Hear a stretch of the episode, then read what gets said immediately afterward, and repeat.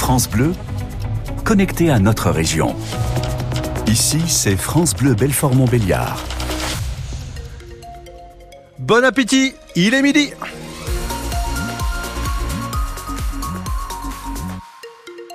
Dans quelques instants, le journal de la rédaction avec euh, Christophe May.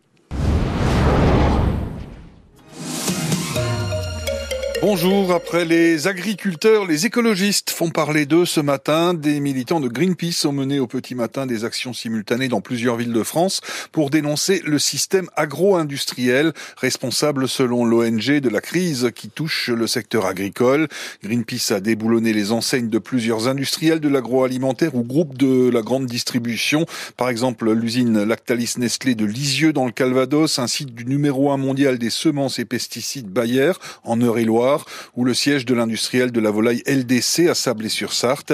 Les militants ont aussi ciblé le siège de la FNSEA à Paris et celui du groupe agro-industriel Avril, dont le patron n'est autre que le président de la FNSEA, Arnaud Rousseau. Sandy Olivar Calvo est responsable du pôle agriculture de Greenpeace.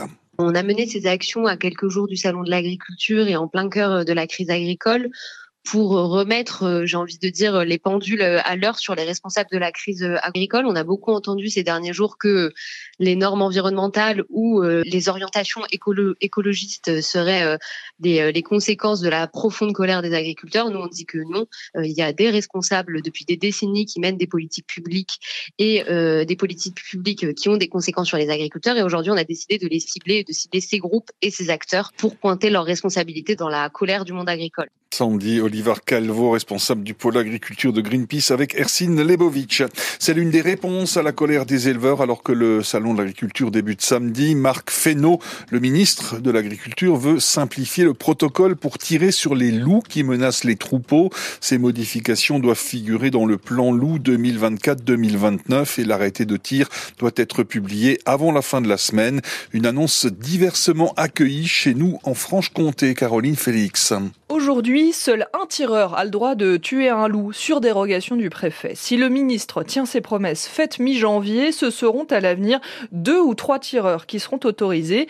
Loïc Scalabrino est en charge du dossier prédation chez les jeunes agriculteurs du Doubs. Sur le massif, on est assez content parce qu'on a quand même une typographie qui est assez typique sur le massif du Jura avec du pré-bois. Nous, c'est un peu tout un paysage morcelé, donc le fait d'avoir euh, voilà, plusieurs tireurs, ça augmente la, voilà, la, possibilité de protéger le troupeau. Si ça passe, euh, je pense que ce serait une bonne pour nous. Autre revendication des éleveurs qui pourrait aboutir, dans certains cas, ce ne serait plus un exploitant, mais toute une zone qui aurait le droit de tirer. C'est-à-dire que du moment qu'il y a une prédation sur une zone avérée, euh, voilà, que tous les élevages voisins qui sont du coup aussi euh, susceptibles d'être prédatés et directement l'autorisation de tir de défense simple. Des mesures qui n'ont pas de sens pour Michel Budna, la présidente de l'association Pôle Grand Prédateur, car tuer des loups, c'est risquer d'éclater la meute. À partir du moment où il est tout seul pour subvenir à ses besoins alimentaires, le loup, il va aller là où c'est le plus facile pour lui. Hein. Il va aller dans les troupeaux, étant donné que dans la région, ici, euh, les, troupeaux de vaches, euh, c'est omniprésent. L'association recommande d'autres solutions,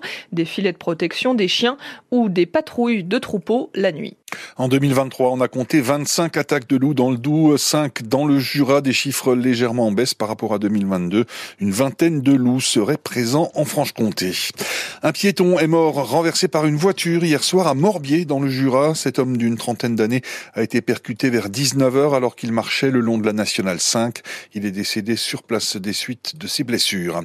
À Montbéliard, un homme sera jugé cet après-midi par le tribunal pour des violences conjugales. Samedi dernier, à Audincourt, l'homme de 44 ans qui sortait de prison s'est rendu chez sa compagne. Le ton est rapidement monté lorsque celle-ci lui a annoncé qu'elle voulait rompre. Il a finalement quitté le domicile mais l'a attendu dans la rue où il l'a violemment frappé à coups de poing. 66 excès de vitesse en une seule matinée. C'est ce qui a été relevé hier à Ronchamp, dans le nord de la Haute-Saône. Les gendarmes ont fait un contrôle à bord d'une voiture banalisée euh, dans la commune. Le maire de Ronchamp les avait alertés car trop d'automobilistes ne respectent pas les limitations euh, dans le village. Bilan donc 66 excès de vitesse, dont un à 90 km heure au lieu de 50. Les gendarmes préviennent qu'ils vont multiplier les contrôles sur le secteur de Ronchamp. Les salariés des galeries Lafayette de Besançon et de Belfort ne savent toujours pas de quoi leur avenir sera fait. Le tribunal de commerce de Bordeaux a bien examiné hier comme prévu le plan de sauvegarde des 26 magasins Galeries Lafayette détenus par l'homme d'affaires bordelais Michel Ohaillon, lourdement endetté.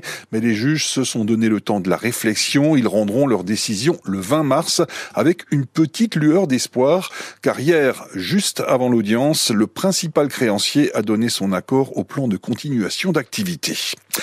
À Rougemont-le-Château, dans le territoire de Belfort, l'ancien hôtel-restaurant Bardin s'offre une nouvelle jeunesse. Laissé à l'abandon depuis plus de 40 ans, cet établissement historique et emblématique de la commune va revivre au cœur du village grâce au projet de deux amis et associés, Alex Garriga et Christophe Martinez, ont racheté les murs en 2020 avec le défi de réhabiliter complètement les 1200 mètres carrés. Le chantier en cours euh, est colossal, il va durer plusieurs mois avec une partie logement locatif et surtout euh, la rénovation de la mythique salle de bal qui faisait la renommée de Rougemont-le-Château et la fierté de ses habitants, Hervé Blanchard. Des lustres, des moulures, un escalier, un parquet d'époque, la salle de bal de l'ex-hôtel-restaurant Bardin respire le temps d'avant. Christophe Martinez est sous le charme depuis longtemps un coup de foudre même pour cet habitant de Rougemont-le-Château. C'est un potentiel énorme. Cette salle, elle était magnifique. Il y a eu certaines célébrités qui sont venues chanter euh, Michel Thor. C'est pas qu'une réhabilitation, c'est la revie d'un bâtiment assez mythique. Donc on s'est dit, allez banco, on y va. Et en 2020, Christophe Martinez et son associé rachètent l'établissement pour lui donner une seconde jeunesse après plus de 40 ans d'abandon. Pour faire de cette salle de bal un lieu de festivité adapté, précise Alexis Garriga. C'est de faire des logements Airbnb qui seront louables avec la salle pour euh, voilà, un mariage, les mariés sont directement sur place ou la famille. Ça serait d'offrir vraiment un package euh, global et complet euh, pour la location de la salle. Rénover, oui, mais dans le respect de l'histoire des lieux, c'est presque une obligation pour Christophe Martinez. On a vraiment à cœur de retracer euh, l'histoire de ce bâtiment, qui est un peu presque mystérieux pour certains. On est avide d'histoire pour que ce bâtiment prenne toute sa place au sein du village. À cet effet, les deux associés s'inspirent d'archives de la famille de l'ancienne propriétaire de l'hôtel-restaurant Bardin de Rougemont-le-Château et invitent tous les autres habitants à faire appel à leurs souvenirs pour soigner au mieux la future décoration. Reportage Hervé Blanchard et je vous disais que les travaux duraient plusieurs mois, c'est bien plus que ça. Ils ont débuté il y a plusieurs mois. Euh, les travaux des logements locatifs devraient être terminés cette année. Pour ce qui est de cette fameuse salle de réception et des autres parties, pas de date, euh, mais en un an ou deux ans maximum. Le reportage est à retrouver sur francebleu.fr. Midi 7 sur France Bleu, la météo. La météo 100% locale avec AutoJM. Vente de véhicules neufs et d'occasion. Retrouvez-nous à Morvillard, à 2 minutes de la gare TGV ou sur autojm.fr. Ciel encombré pour cet après-midi, accompagné euh, d'averses et attention, coup de vent assez fort avec des pointes attendues entre 70 et 75 km heure en début de soirée sur les coups de 19h, 22h. Donc euh, soyez très prudents, très vigilants. Les températures restent douces pour la saison 1 à 2 degrés au-dessus des normales de saison. Au meilleur de l'après-midi, il fera 11 degrés à Belfort et à Héricourt, 12 degrés à Montbéliard et à Pont-de-Roide. Eh ben, dans quelques instants, vous avez rendez-vous avec On n'est pas à l'abri de faire une bonne avec Willy Rovelli. Ça va être du festif et du coloré. Ils seront en direct du carnaval de Nice.